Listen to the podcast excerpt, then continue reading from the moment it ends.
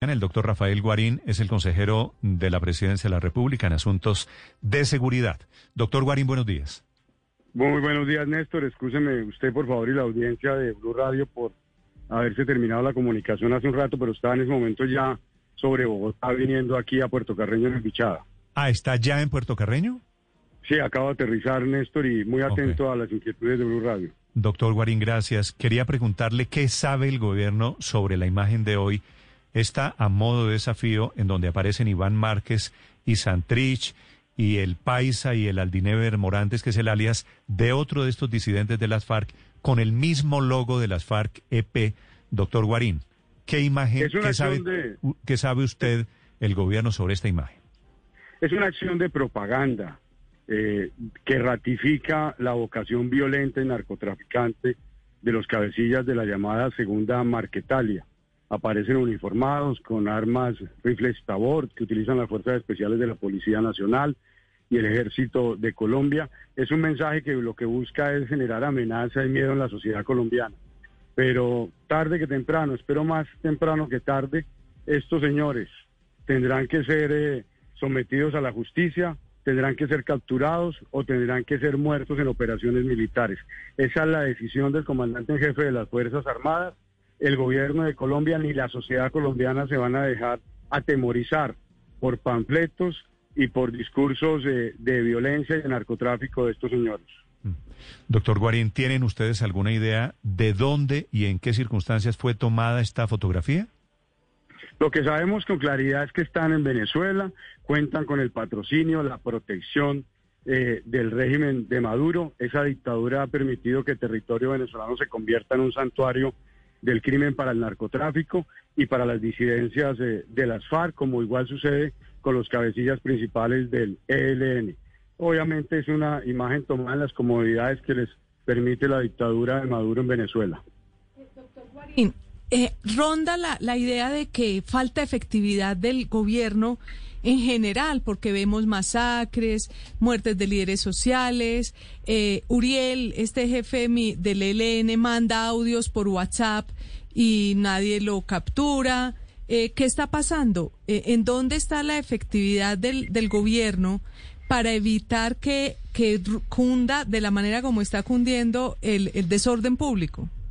La fuerza pública está actuando en ejecución de las directrices del señor presidente de la República y de la política de defensa y seguridad, también de la política marco de convivencia y seguridad ciudadana. Resultados contra las estructuras disidentes de la FARC se han dado. Recuerde usted en diciembre de 2018 que se dio de baja a alias Guacho. En noviembre de 2018 se dio baja a Humberto Mora. En el año de 2019 dimos de baja a Rodrigo Cadete. También se han dado de baja y capturas otro, otra serie de cabecillas.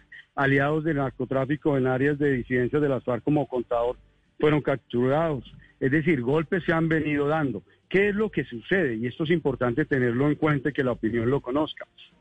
Cabecillas de importancia estratégica para las estructuras de disidencias están cayendo, pero el país no los conoce.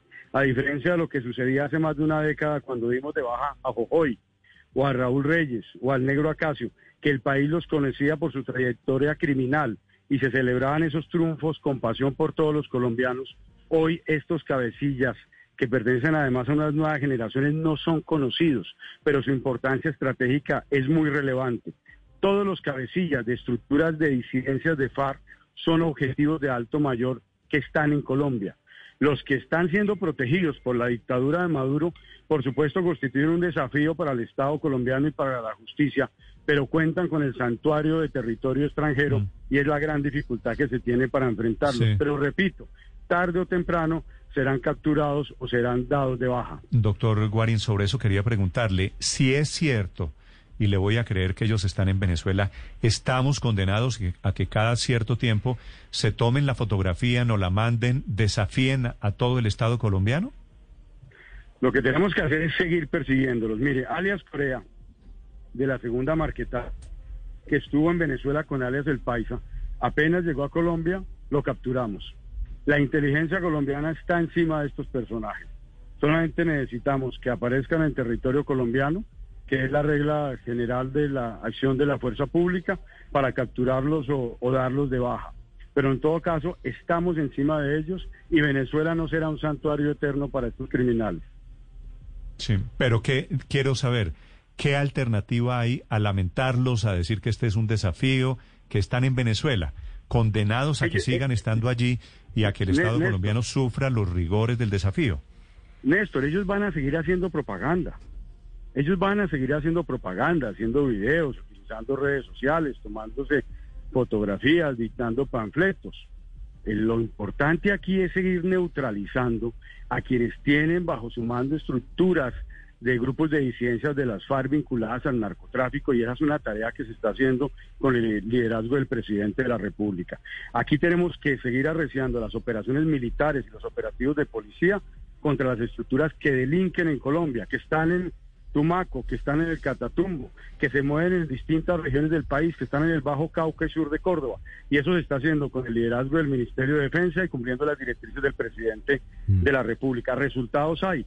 Lo que sucede además, eh, eh, Néstor, es que este escenario es distinto al de, al de los años pasados. Es un escenario de alta fragmentación donde inclusive en algunas áreas como el Pacífico nariñense hay enfrentamientos entre las propias disidencias de las FARC por el control de las economías ilícitas. Y tenemos un desafío enorme, y lo quiero decir con claridad.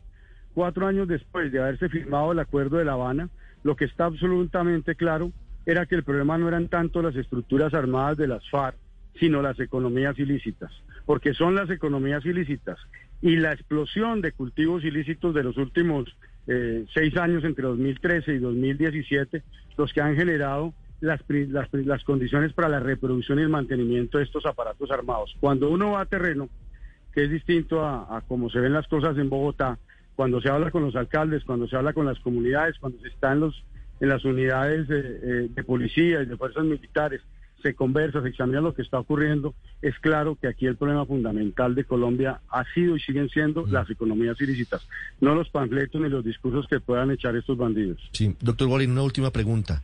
¿Qué información tienen sobre el supuesto plan para matar al presidente Iván Duque? Sobre ese tema no es de mi competencia pronunciarme, solamente le digo una cosa, apreciado Ricardo.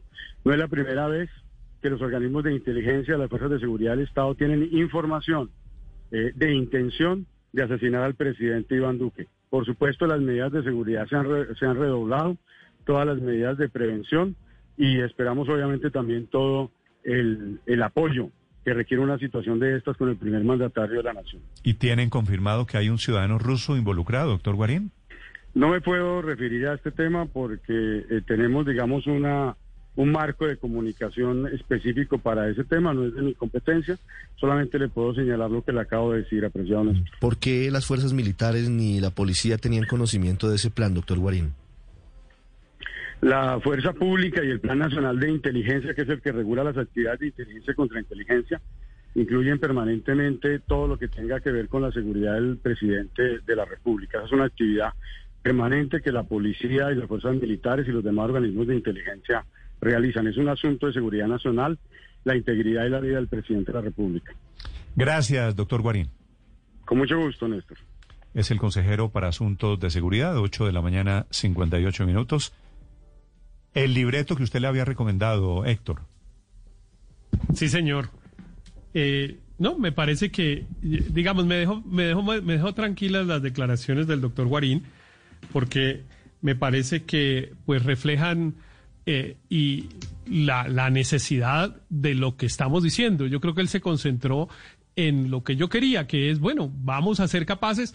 Él cree que somos capaces. A mí me parece que hemos demostrado eh, pues mucha incapacidad, pero ojalá seamos capaces, porque es que eso es lo que nos corresponde.